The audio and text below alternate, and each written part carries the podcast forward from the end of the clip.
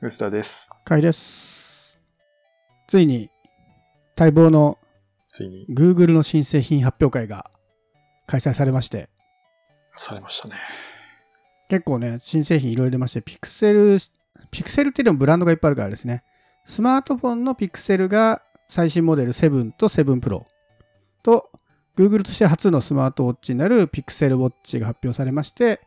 あと予告として来年早々にタブレット、ピクセルタブレットが出るという発表がありまして、はい、僕としてはもう待ってましたという発表だったんですけど、薄田さんどうでしたこれ？ほう。僕、まあ、ウォッチはね、すごい期待の製品かなと思ってて。そうですよねうん初だから。で、それに比べると、スマホ、ピクセル7、7 Pro はまあカメラが良くなったり、えー、なんだ、チップが、新しいチップになって、よりパワフルで、ね、言語理解とかが強化されたとか。まあでも、地味ですよね。まあ、写真と AI みたいな。もう割と最近スマホ何見ても、ちょっと良くなったねっていう感じなんで、そんなに心躍るようなトピックはなかったかな。そうですね。先にじゃあもう、Pixel Watch のでいくと、事前情報が結構漏れ漏れで、製品とかいろいろ、ね、画像とか流出しまくってたんですけど、最後の最後まで FeliCa 搭載かどうかが謎に包まれていて、蓋を開けたら、ついに FeliCa を搭載したと。で、一瞬、こう、やっと FeliCa 使えるってなったのを束の間ま、 Suica しか対応しないっていうオチがつくっていう感じでしたけど。そこ、重要ですか？うーん、 Suica 対応したら、とりあえず僕はもう満足。したんですけど実は、実はいいんじゃないか、それでって思ってしまう部分もありますね。正直、あの、あんまりこう、言及されてないけど、NFC 決済自体は対応してるんですよね。ピクセルウォッチが。スペック上はそうなっていて、ちゃんとこれが使えるのであれば、いわゆるビザのタッチ決済とかが使えるは使えるので、クレジットカードのタッチ決済はできるはずなんですよね。ちょっとこれ実機がないとわかんないんで、実際試してみたいところですけど。なので、ただ問題はまだちょっとビザのタッチ決済って ID とかに比べるとまだお店少ないんで、その過渡期的な問題はありますけど、スペック的にはフェリカ、スイカでフェリカ使ってクレジットカードが NFC 決済使えたら、まあ十分かなっていう気は個人的にはしますけどね。ただまあせっかく FeliCa 載ってんなら iD 対応してよっていう気持ちはわからんでもないって感じです。まあ僕のこれは全然希望的観測ですけど、今回初なんで WearOS として Google のスマートウォッチとして FeliCa に対応して Suica に対応するのが。なのでまあもうちょっと様子見でちょっとずつ出てくるのができしますけどね。Apple Watch だって最初は Suica 対応してで nanaco とか WAON とか後々から対応しましたよね。だからまあそういうことなのかなっていうふうには思ってますけど。それにしても Google Pay のいろいろ対応って結構ゆるい、ゆるいというか、のろいというんか、そうですね微妙な時が多いですよね。でまあでもこういうふうに今までちゃんとした Google の何、デバイスがなかったから、なんかね、あの、力が入ってないというか、後回しにされてた感あるけど、こういうのが出てくると、他のね、Wear OS 対応の何デバイスとか、ススマートウォッチとかもちゃんと使えるようになってくるのかなっていうそこがね期待感はありますよね。どうなるのか注目ですね。実際には、WearOS 乗っかってる他のスマートウォッチも、ハードウェア的にフェリカ乗ってるやつとかあるらしいんですよね。僕が前に使ってたフォッシルなんかも、ハードのスペック上なんかフェリカが乗ってるらしくて。ただそういうものにまで Suica 対応していくのかとか、あと NFC 決済もなんかまだね、うまく動いてないんですよ。9月末に NFC 決済が WearOS で解禁になったっていうニュースがあったんですけど、僕の Fossil では動作しなかったんで、ちょっとまだね、この辺、まだ不安定ですね。なので、 Pixel Watch も NFC 決済対応するとはいうものの、実際にちゃどこまで動くのかちょっと未知数だなと思いながら、まあ、買ったんで、間もなく試せますけど。で、意外に、フィットビットがね、Google 参加にでフィットビットの機能すごい盛り込んでるんですけど、ちょっとマニアックなとこ言うと、 Suica の仕様が Fitbit とちょっと違うんですよね。 Fitbit って普通に Suica をアプリ内で発行するだけなので、なんか物理のプラスチックカードと同じような機能なんですけど、Pixel Watch も基本的にはそれとほぼ同じような感じで定期とかには使えなかったりとかするんですけど、JR のリリースを見るとなぜかユーザー登録必要になってるんですよ。だから、フィットビットの Suica をそのまま持ってきたんじゃどうやらなさそうだなっていう。まあそういう意味でも今後、機能拡充あるんじゃないのっていう期待はちょっとしてるんですけどね。まあ僕的にはもう Suica 搭載の WearOS が来ただけでもう大満足なんで、もうバンバン剤ですね。スイカの話しかしてないよ。今うん。いやだってもう逆に言うと Suica 以外の機能は正直他で全然実装されてたんで、Suica ぐらいしかないんですよね。なんかデザインとかさ、バンドとかそういう思い入れは別にないですか？ないですね。デザインは正直言うとあんまりいいなと思っていない。41ミリの丸だから結構ちっちゃいっすよ。丸型デザインってちょっと、うん、スペース無駄になっちゃいますよね。ちょっともったいねえなって気がしますけど。でも、あえてこの1個だけっていうのがね、一応これでいくっていう宣言みたいな感じで、どうなんですかね。まあ、特徴はありますよね。そうですね。かっこいいとも思うんだけど、なんかすごい小ぶりなんですよね。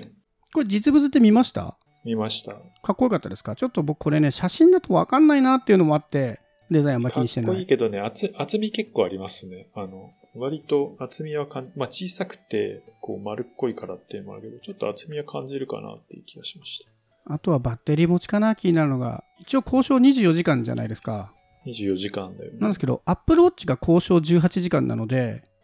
まあ、計測の方とか違うと思うので、ね、純粋比較はできないんだけど、Apple Watch より持つんだとしたら僕は割と十分かなって気がしますけどね。Apple Watch って交渉18時間だけど、まあ1日以上持ちますよね、実際。買って2年は持ちますね。うん、だから、その計算式でいくんだったら、持つかなっていう期待はしてるんですけど、ヘビーに使わない限り。そうですね。まあ、僕はずっと楽しみにしてたスマートウォッチが出たんで、今後のアップデートも含めて一番ちょっと面白そうではありますね。僕はちょっとこれは買えないことがほぼ確定しました。あ、そうなんですか？なんで？これさ、フィットビットとかって iPhone 対応してるじゃないですか。ああ、そういうことか。ね。あの、今回 Pixel Watch は Android だけなんですよ。Pixel なんだから当たり前じゃんって思うかもしれないけど、でもね、フィットビットは対応。してるから、ね。I- iPhone でも使えるから、なんか使えたらいいなっていう期待はあったんですよね。でも、あの、完全に、うん、カットしてきたので、ね、あの、他の WearOS のスマートウォッチ自体も iOS 対応してきたので、割とわざとカットしてますよね。そのもちろん、わざとというか対応、搭載した機能がね、うまく動かないとかもあるかもしれないんで、わざとじというか、その iPhone に使わせないって意味じゃないかもしれないけど、ちょっとね、そこは、今までの WearOS とちょっと違いますね。そうですね。さすがにこれだと、え結構安いじゃないですか、しかも今回。そう、意外と安かったですね。ドル換算が全然100、110 100うんぐらいですね。ぐらいのいいレートですよね。安いレートなんで。ちょっと僕も5万円ぐらい確保してたんでよかったです、これは。そう、3キュッパでしょ？だったら、えー最近アプローチで6万円ぐらいするじゃないですか。それ考えるとちょっと買いたいなと思ったけど、さすがにでも iPhone メインだからやっぱ使わないかな。そうですね。そこは難しそう。Google Pay 周りなのかな。でそういう意味で言うと、今回、ドコモにも対応してないんですよね。何が？あ、スマホの方いや、Pixel Watch がセルラーモデルも一応出るじゃないですか。あ、はいはい。なんだけど、ドコモが今回 Pixel Watch を販売しないので、対応キャリアにドコモが入ってないんですよ、Pixel Watch の。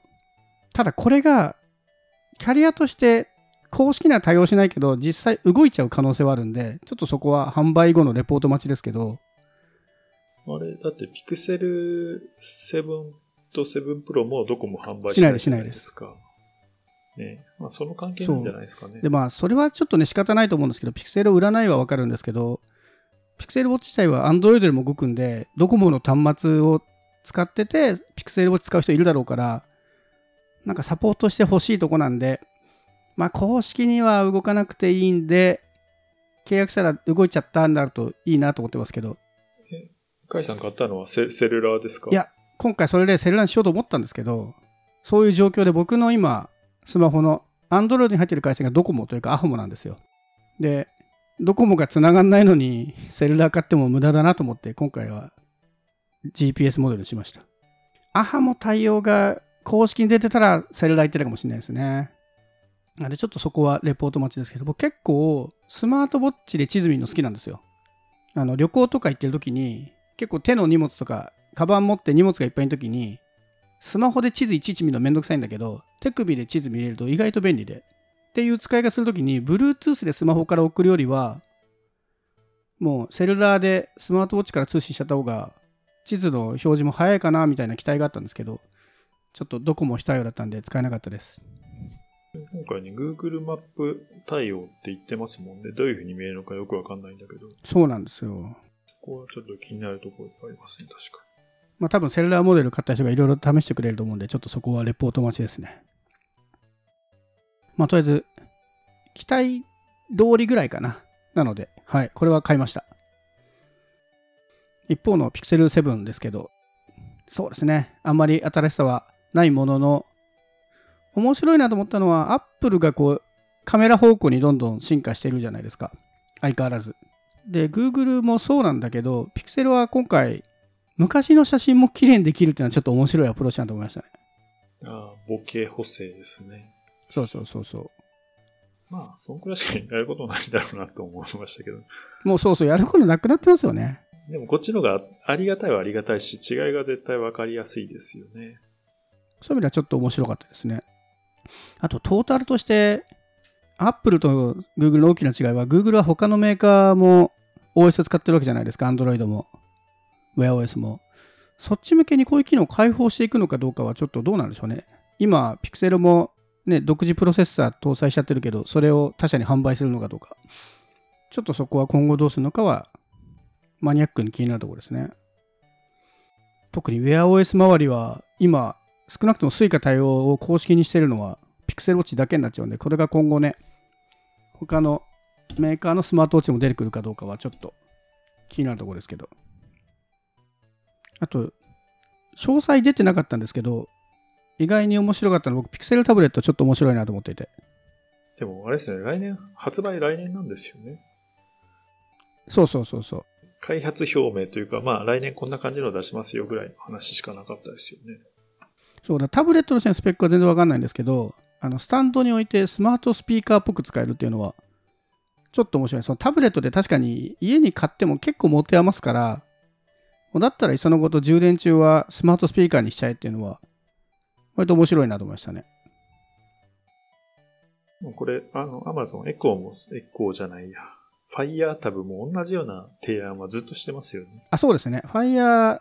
HD か。とかも充電するとスマートスピーカーのみたいなのやってますね。だから方向性はほぼ一緒なんだけど。一緒ですね。でも、なんだ、ファイヤータブってやっぱ Google プレイが使えないそうですね使えないですね。いまいちエコ、まあ悪くはないけど、やっぱり完全にこうね、スマホとタブレットの体験がね、あの、再現できるわけじゃないじゃそうなんですないですか。よ。ね、電子書籍ストアと取っても、あの、Kindle 以外は2、3しかないわけですし、それに比べるとね、フル機能のタブレットで、が使えながらさらにスマートスピーカーじゃスマートディスプレイか、になるっていうのはちょっと面白いような気はするんだけど、Fire の例を見ると使わないんじゃないか疑惑も あるかな、みたいな。そうですね。これ、僕としては、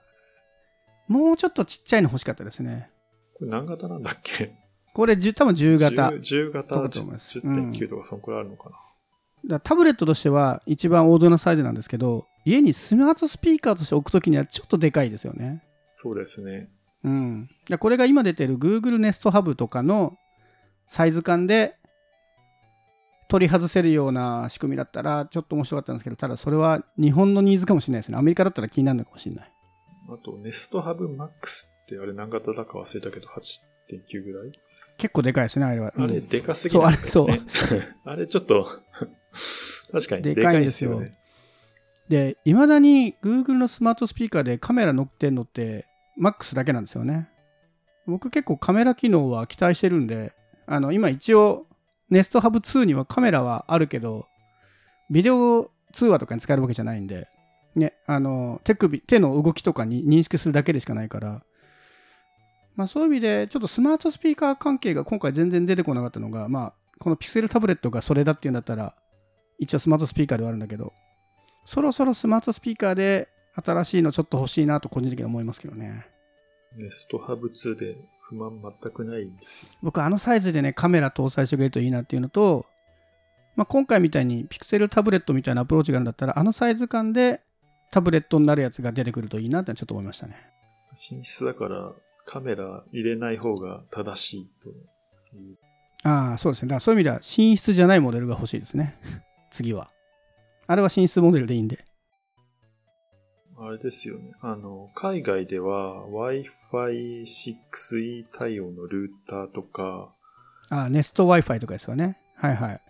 あとドアベルの新しい有、そうそう、うん、有線モデルとか出てるんですけども、この辺日本出てこないんですよね。確かにそうですね。ネスト Wi-Fi は、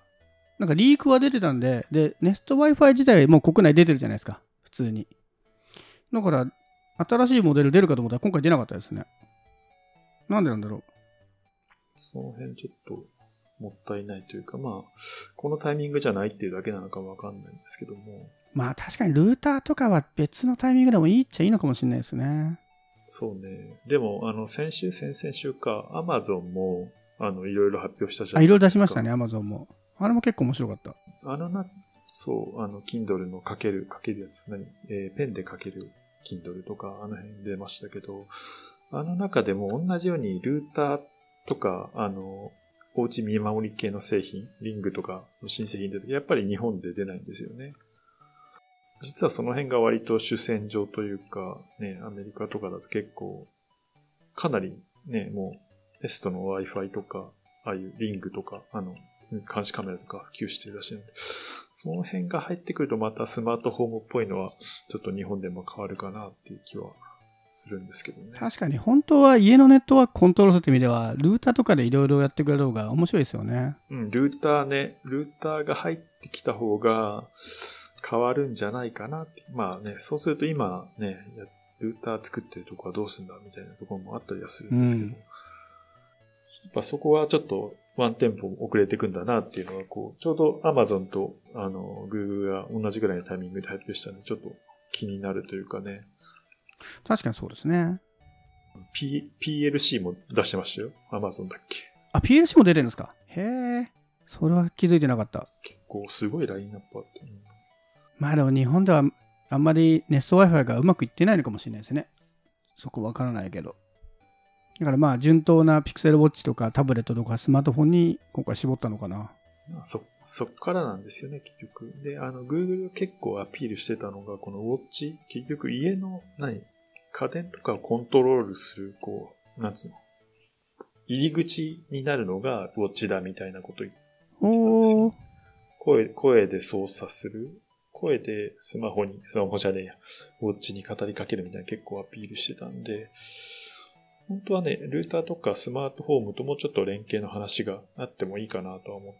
あの、一応、Google の発表では結構そういう推しもしてたので、そう、その辺もちょっと気になってますね。で、そ、そ、そうそう、うん、そうそう、ホームネットワークみたいなのやるには、絶対にこう、ウォッチが必要だみたいなことをちょっと言ってて、